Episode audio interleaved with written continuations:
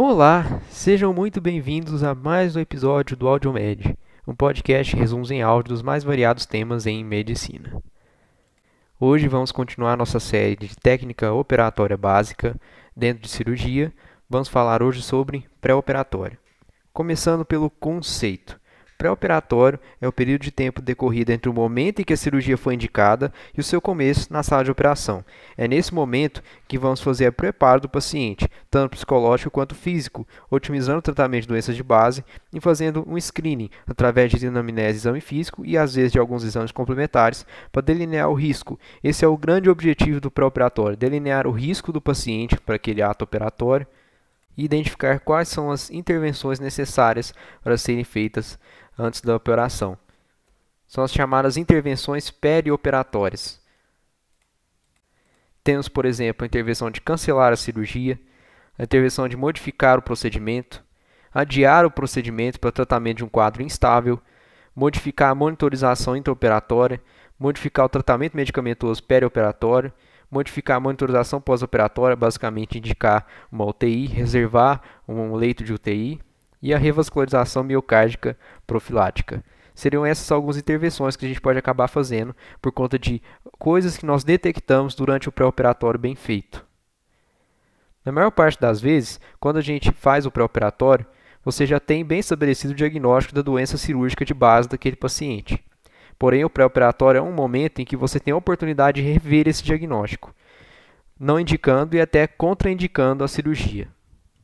Para começo de conversa, antes da gente classificar o pré-operatório, é preciso classificar os procedimentos cirúrgicos quanto ao seu grau de complexidade. Vamos citar aqui duas classificações, uma em níveis, de nível 1 a 4, e outra ABC, de nível de complexidade A, B e C. Começando pelo nível de complexidade de 1 a 4. As cirurgias ditas de nível de complexidade 1 seriam as cirurgias ambulatoriais, aquelas que não são feitas dentro do centro cirúrgico, ou que não, pelo menos não precisam ser feitas dentro do centro cirúrgico, apesar de poderem ser feitas, nas quais o único profissional necessário é o próprio cirurgião. Não é necessária a presença do anestesista, nem de auxiliar, nem de instrumentadora. Na maior parte das vezes, opera apenas o cirurgião com a ajuda de uma circulante, que vai apresentando os materiais para o cirurgião que está estéreo e pegando e dispondo na sua mesa. O pré-operatório das cirurgias de nível 1 é muito simples e, a maioria das vezes, compreende apenas anamnese e exames físicos minuciosos, sem necessidade de exames complementares. Quando existe a presença do anestesista, automaticamente já é classificada essa cirurgia como a cirurgia de complexidade 2. Então, o que caracteriza a cirurgia de complexidade 2 é a presença do anestesista. Ou seja, estamos falando de procedimentos que exigem anestesia geral, raquidiana ou peridural. Existem alguns casos de cirurgia que são do tipo 1, ou seja, cirurgia ambulatorial, em que o cirurgião requisita a presença do anestesista apenas para fazer uma sedação do paciente para aumentar o seu conforto e diminuir a dor. Nesse caso, a cirurgia passa a ser do nível 2, porque existe a presença do anestesista. Apesar de ser uma cirurgia de nível 1, como você tem um anestesista ali para fazer uma sedação, ela passa a ser de nível 2. Então, a cirurgia de nível 2 tem um pré-operatório também muito simples, compreendendo muitas vezes apenas anamnese e exame físico, às vezes alguns exames laboratoriais e de imagem, mas ainda assim é um pré-operatório um pouco mais sofisticado que a de nível 1, que na maior parte das vezes compreende apenas anamnese e exame físico. Os pacientes da cirurgia de nível 2 não precisam ficar internados, ficando apenas algumas horas em recuperação da anestesia e depois podendo receber alta. Enquanto exemplo de cirurgia de nível 1 seriam cirurgias ambulatoriais, nós temos como exemplo de cirurgia de nível 2 as hérnias não complicadas. As hérnias de parede. Quando uma cirurgia exige um tempo de hospitalização de em média dois dias ou mais, nós já classificamos ela como sendo de nível 3. Um exemplo seria as cirurgias que envolvem vídeo, a laparoscopia e a toracoscopia. Elas necessitam de um pré-operatório mais cuidadoso, na maior parte das vezes utilizando exames complementares, não ficando apenas com anamnese e exame físico como os níveis anteriores. No nível 4, que é o nível mais alto, estão os procedimentos cirúrgicos mais complexos que há, havendo necessidade de pessoal especializado e de uma sala cirúrgica com sofisticados equipamentos de monitorização, além de cirurgião, auxiliares e instrumentadora. A internação hospitalar costuma ser em média de 5 dias e o paciente necessita de algumas vezes ser internado em UTI. Um exemplo de cirurgia de nível 4 seria a gastrectomia. Já a classificação ABC, nós temos que o nível A seria um procedimento minimamente invasivo, com baixo potencial para causar alterações à fisiologia normal, raramente relacionado com morbidade e raramente requerindo hemotransfusões, monitorização invasiva e UTI ou no pós-operatório. O procedimento de nível B seria aquele moderadamente invasivo, em que tem um moderado potencial de alterar a fisiologia normal e pode requerer sim hemotransfusão e monitorização no CTI no pós-operatório. Já o nível C seria o procedimento altamente invasivo, que tipicamente produz alteração da fisiologia normal e quase sempre requer hemotransfusão, monitorização invasiva no CTI no pós-operatório. Classificamos, portanto, os procedimentos cirúrgicos de acordo com seu nível de complexidade. Vamos agora classificar o pré-operatório, sendo que este é classificado de acordo com o tempo que dispomos para fazê-lo. Temos, portanto, o pré-operatório de emergência, o pré-operatório de urgência, e o pré-operatório eletivo. O pré-operatório de emergência se refere, na verdade, à ausência do pré-operatório. As intervenções que são realizadas no pré-operatório, nesse caso, vão ser realizadas durante a cirurgia ou até mesmo após a cirurgia. Por quê? Estamos falando basicamente de pacientes que são uma emergência, que necessitam de procedimento cirúrgico de maneira imediata, sem retardo nenhum, sem tempo para fazer anamnese exame físico, sem tempo para poder colher exames. Um exemplo muito clássico é do paciente traumatizado, que chega com necessidade imediata de uma toracotomia de emergência, por exemplo. Não é feito um pré-operatório para essa toracotomia de emergência, ela só é feita. Aquelas intervenções que nós fazemos para a toracotomia vão ser feitas durante a toracotomia por um outro membro da equipe que vai conversar com a família, coletar informações, anamnese bem feita com a família ou ela pode ser feita até mesmo depois, quando o paciente estiver se recuperando, em que nós vamos fazer anamnese, exame físico e colher exames. Então, o pré-operatório de emergência acontece durante a operação ou até mesmo depois. O pré-operatório de urgência se refere a situações em que nós dispomos de algumas horas, no máximo alguns dias, para fazer o pré-operatório.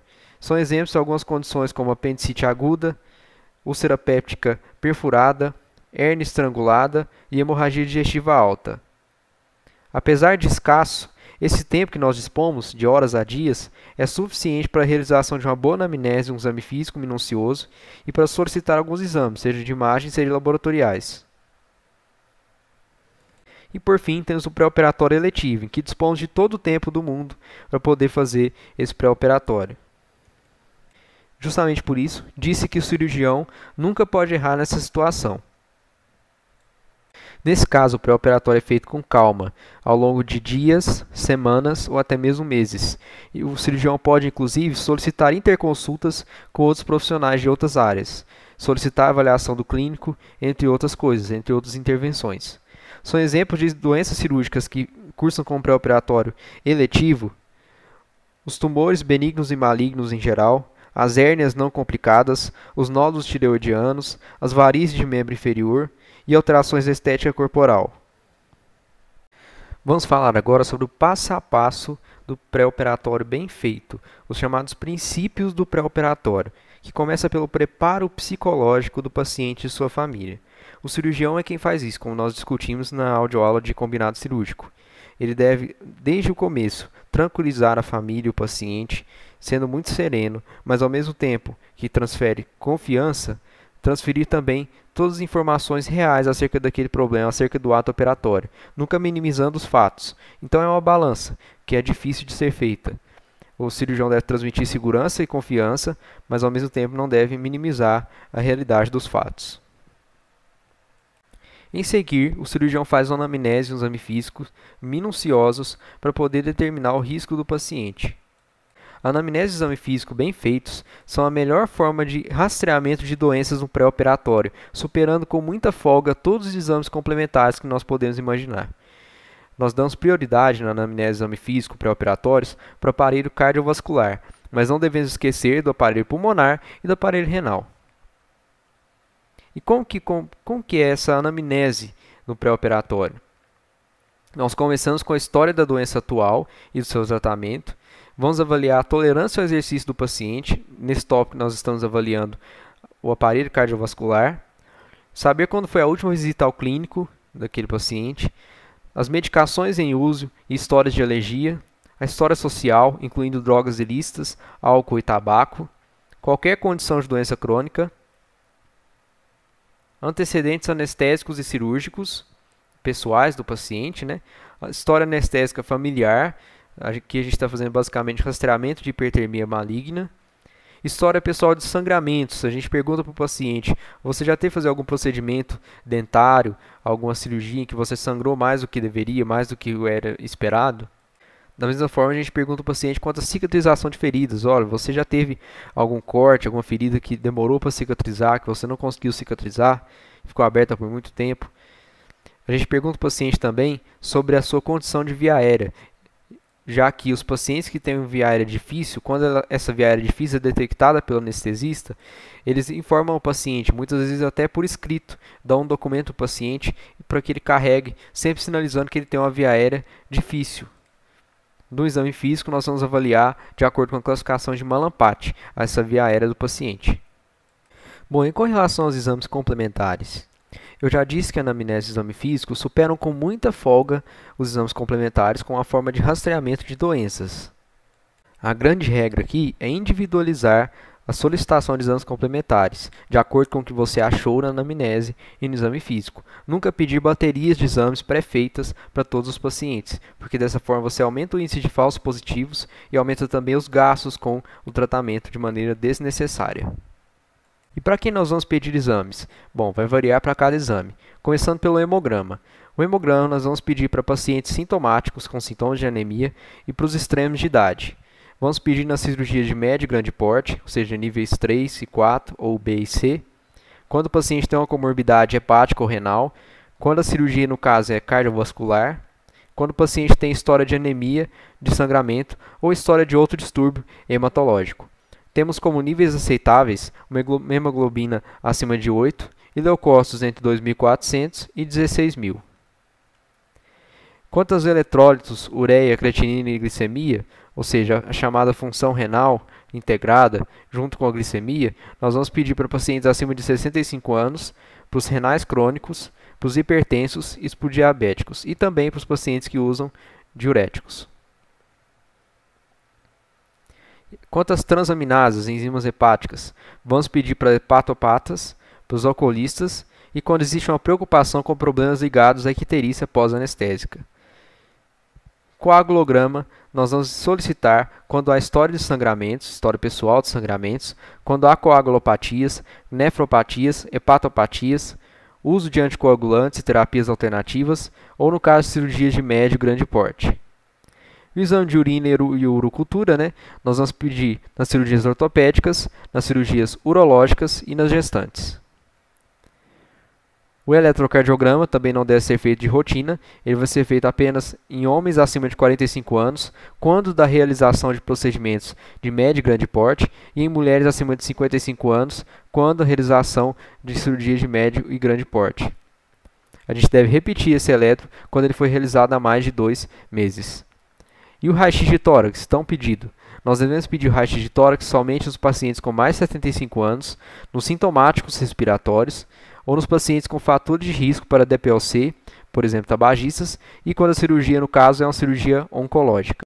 Os exames pré-operatórios, no geral, vão ter uma duração de seis meses, ou seja, se o paciente fez um desses exames há menos de seis meses, não precisa fazer novamente, com exceção do eletrocardiograma, que tem uma duração de dois meses. Todas essas avaliações, anamnese, exame físico e os exames complementares, visam detectar doenças associadas que possam aumentar o risco do paciente para o ato operatório em questão. É imprescindível controlar clinicamente, compensar determinadas doenças antes que se prossiga ao ato cirúrgico. Entre elas estão as pneumopatias no geral, as cardiopatias, a hipertensão arterial sistêmica, as nefropatias, a infecção de trato urinário, os distúrbios hidroeletrolíticos e as endocrinopatias. Todas essas condições devem ser controladas clinicamente antes de prosseguir ao ato cirúrgico. Temos que também deve ser avaliada a higiene bucal do paciente, visto que infecções dentárias, infecções gengivais, de partes moles de boca, são um grande foco de infecção de sítio cirúrgico, são a origem, na verdade, de infecção cirúrgica. Além de dificultar a nutrição enteral quando ela é indicada. O cirurgião também deve procurar por dermatoses infecciosas, que também aumentam muito o risco de infecção de ferida cirúrgica, mesmo sendo à distância. O próximo princípio do pré-operatório bem feito seria a cessação do tabagismo. O tabagismo aumenta o risco de complicações pulmonares, como a telectasia, pneumonia e insuficiência respiratória, complicações cardiovasculares, dificulta a cicatrização das feridas e aumenta o risco de infecção de sítio cirúrgico. Portanto, é imprescindível que o paciente pare de fumar antes do ato operatório. Se você pedir para o paciente parar definitivamente, o que seria muito bom, muitas vezes ele não vai te obedecer, não vai acatar o seu conselho e vai acabar continuar, vai continuar fumando. Uma alternativa nessas, nessas situações seria você pedir ao paciente que se abstenha do tabagismo apenas durante o pré-operatório, apenas até o dia da cirurgia. Dessa forma, como ele fixa a cabeça em que ele vai poder voltar a fumar depois de um certo período de tempo, ele vai ter mais propensão de seguir o conselho e realmente parar o tabagismo, mesmo que seja temporariamente, realmente, se ele não conseguir continuar com a abstenção, com a abstinência, né, depois. O próximo princípio do pré-operatório bem feito seria a prescrição do jejum. A prescrição do jejum visa evitar a aspiração de conteúdo gástrico para as vias aéreas durante a indução da anestesia. E como regra, o paciente deve ingerir a sua dieta habitual até as 22 horas do dia anterior à cirurgia. A partir daí, ele entra em jejum. De maneira geral, na cirurgia de nível 1, fazemos um jejum de 4 horas, na cirurgia de nível 2, o jejum deve ser de 6 a 8 horas, e nas de nível 3 e 4, de 8 a 12 horas. Temos dietas especiais que podem ser utilizadas, como por exemplo a hiperproteica para pacientes com hipoproteinemia, a hipercalórica para os desnutridos, a específica para diabéticos com cerca de 1.200 kcal por dia, a hipossódica para os portadores de hipertensão arterial, insuficiência cardíaca e ascite da cirrose hepática, e a enteral e parenteral para aqueles que não podem receber a dieta por via oral habitual. O próximo item do pré-operatório bem feito é a avaliação dos medicamentos que o paciente utiliza, de quais que ele pode manter e qual que deve ser suspenso. Começando pelas drogas antihipertensivas. Os alfa-agonistas e os beta-bloqueadores devem ser mantidos. Os inibidores da enzima conversora de angiotensina também devem ser mantidos, exceto em três situações. Primeiro, quando o paciente também utilizar a miodarona. Segundo, quando o paciente estiver utilizando três ou mais antihipertensivos. E terceiro, quando o paciente não puder ser submetido ao risco de queda da pressão arterial. Os bloqueadores de canais de cálcio também devem ser mantidos. Os diuréticos devem ser suspensos na noite que antecede a cirurgia, com o objetivo de evitar o aumento da frequência urinária e retenção urinária. E os antiarrítmicos devem ser mantidos no pré-operatório, com exceção da amiodarona. A amiodarona deve ser suspensa 45 dias antes da cirurgia, pois ela pode reagir com anestésico geral, gerando bradicardia e hipotensão arterial não responsivos aos vasopressores e à atropina. Se for impraticável deixar o paciente sem a amiodarona, um marca-passo temporário deve ser colocado. Com relação aos anti-inflamatórios, os anti-inflamatórios não esteroidais, via de regra, devem ser suspensos na noite anterior à cirurgia. E o ácido acetilsalicílico, o AAS, deve ser mantido quando ele é utilizado na profilaxia de fenômenos tromboembólicos. Na verdade, fenômenos né, isquêmicos. Quando o paciente for ser submetido a uma cirurgia com alto risco de sangramentos importantes, aí devemos suspender o anti-inflamatório esteroidal 24 a 48 horas antes e a aspirina 7 dias antes, do, antes da cirurgia. Para os pacientes que fazem uso de anticoagulantes, temos que a heparina deve ser suspensa cerca de 5 ou 4 horas antes da cirurgia, sendo necessário fazer o coagulograma imediatamente antes da cirurgia. Os pacientes que usam anticoagulantes orais devem ter esses suspensos e substituídos pela heparina. Quanto aos hipoglicemiantes, os pacientes que são insulinodependentes devem ter a insulina da manhã substituída por infusão contínua de soro glicosado e insulina regular. Os pacientes que usam antidiabéticos orais devem suspender estes na noite da cirurgia ou, no caso da metformina, pode ser mantida. Quanto aos antidepressivos, apenas os que atuam sobre a mal devem ser suspensos. Os inibidores da monamina oxidase, então, devem ser suspensos. Sendo recomendada a suspensão geralmente duas a três semanas antes da cirurgia. Um outro componente do pré-operatório que está presente em algumas cirurgias, mas em poucas, não é em todas as cirurgias que vai estar presente, é a lavagem intestinal, que ela pode ser feita com solução glicerinada a 12%, morna, sendo feita geralmente às 20 horas por via retal no dia que antecede a cirurgia. Normalmente são usados 1000 ml, mas 500 ml bastam para quando a cirurgia foi feita no orifício, para as patologias orificiais. Similar à lavagem intestinal, nós temos que falar sobre o preparo do colo, para aquelas cirurgias que serão feitas sobre o trato gastrointestinal, especificamente no colo. Esse paciente vai ter que instituir uma dieta líquida, sem resíduos, a partir de 48 horas antes da cirurgia e vai ter que usar 1.500 ml de manitol a 10%, sendo que vamos fazer hidratação venosa desde o início da administração do manitol e uma lavagem intestinal com 1.000 ml de solução glicerinada a 12% morna, repetindo essa lavagem intestinal até que o líquido saia claro. Então, por exemplo, se o horário da cirurgia estiver marcado para as 8 horas da manhã, nós vamos dar para o paciente a solução de manitol, que consiste em 750 ml de manitol a 20%, mais 750 ml de suco de laranja ou de limão, dando uma solução final de 1.500 ml de manitol a 10%, com sabor laranja ou limão. O paciente vai iniciar o uso desse manitol às 15 horas do dia que antecede a cirurgia, devendo ele ingerir 200 ml de 15 em 15 minutos e a lavagem intestinal será feita às 20 horas. Esse seria um exemplo de preparo do cólon.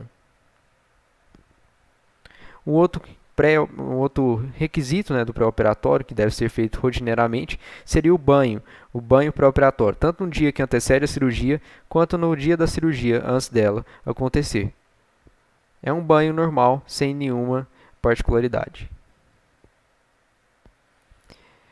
Temos também a tricotomia, é um dos princípios do pré-operatório que hoje vem sendo muito discutido, já que a tricotomia gera microabrasões da pele que podem aumentar o risco de infecção do sítio cirúrgico. Mas quando a área que vamos operar é muito pilosa, é melhor fazer a tricotomia do que operar numa área cheia de pelos, que vai atrapalhar muito a técnica cirúrgica, a boa técnica cirúrgica. O ideal é não fazer tricotomia, mas quando necessária, e muitas vezes ela vai ser necessária, ela deve ser feita imediatamente antes da cirurgia. Pelo menos é o que é o consenso hoje em dia. Por fim, o último item do pré-operatório bem feito seria a parte mais burocrática de reservar a sala de cirurgia, reservar a equipe necessária, reservar os equipamentos, o instrumental, reservar o banco de sangue, a vaga na UTI, toda essa parte mais burocrática que é essencial, se não feita, a cirurgia simplesmente não acontece. Depois que acaba o pré-operatório, né, que foi feito tudo isso, todas essas orientações, toda essa avaliação, o cirurgião vai finalizar fazendo uma avaliação de risco do paciente, já que o grande objetivo do pré-operatório é delinear o risco. Né? Isso pode ser feito pelo próprio cirurgião, pelo anestesista ou por um cardiologista. Temos então três principais classificações: a classificação ASA, o índice de Lee e a classificação de Goldman, que é uma avaliação cardiovascular. A classificação ASA é da Associação Americana de Anestesiologia e tem como base o risco anestésico cirúrgico do paciente, sendo que uma classificação ASA 1 seria um paciente saudável, sem comorbidades, ASA 2 seria um paciente com uma doença sistêmica leve, Asa 3 seria um paciente com doença sistêmica grave, mas que não ameaça constantemente a vida. Asa 4, um paciente com doença sistêmica grave, que é uma ameaça constante à vida. O asa 5, um paciente moribundo, em que não se espera que o paciente sobreviva sem a cirurgia. E asa 6, um paciente com morte cerebral, cujos órgãos serão removidos para fins de doação. No ASA 1, o índice de mortalidade é inferior a 0,03%, ou seja, é muito baixo. No ASA 2 é de 0,2%, no ASA 3 é de 1,2%, no ASA 4 de 8% e no ASA 5 de 34%. Temos o índice de Lee, o índice revisado de Lee, em que nós temos algumas variáveis e, quando presentes, nós vamos classificar o risco desse paciente. Então, as variáveis seriam operação intraperitoneal, intratorácica ou vascular, supringuinal, doença arterial coronariana, insuficiência cardíaca congestiva, doença cerebrovascular, diabetes com insulinoterapia e creatinina pré-operatória acima de 2. Então, se o paciente não tem nenhuma variável, ele é classe 1, vai ter o risco de 0,4%. Se ele tem uma variável, ele vai ser classe 2, tendo um risco de 0,9%. Se ele tem duas variáveis, vai ser classe 3, tendo um risco de 7%. E se ele tem três ou mais variáveis, ele vai ser classe 4, tendo um risco de 11%. Por fim, temos a classificação de Goldman-Caldeira, que é uma classificação cardiovascular usada pelos cardiologistas para prever o, o, o risco de óbitos cardíacos durante a cirurgia. Vai avaliar a história, o exame físico, o eletrocardiograma, o estado geral, em que nós vamos avaliar alguns exames, como a gasometria, os eletrólitos, a ureia, as transaminases e o tipo de cirurgia que vai ser feito.